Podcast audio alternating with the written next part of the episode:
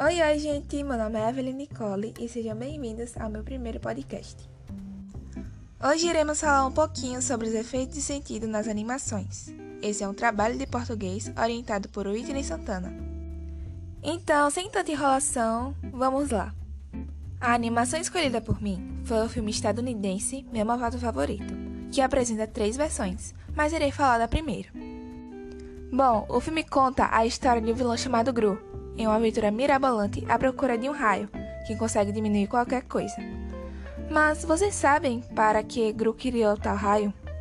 Ele queria roubar a lua e ultrapassar o vilão que tinha roubado a pirâmide de Gizé e substituído por uma réplica a gás.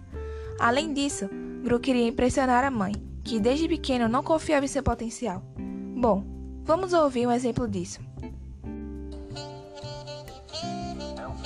Passo para um homem mas um grande salto para a humanidade. Mãe, um dia eu vou viajar até a Lua. Você está meio atrasado, filho. A NASA não está mais mandando macacos. Na cena, podemos ouvir e interpretar a fala da mãe como um sarcasmo, na qual faz piada usando o termo macacos em sua fala. Além disso, percebe-se que também é quebra de expectativa, pois Gru não espera esse tipo de resposta de sua mãe. Podemos dizer que o sarcasmo está ligado à ironia, mas tem um sentido mais de zombaria e de crueldade que pode ofender a pessoa e não é muito legal de usar no nosso dia a dia, certo? Então, não usem, tá bom?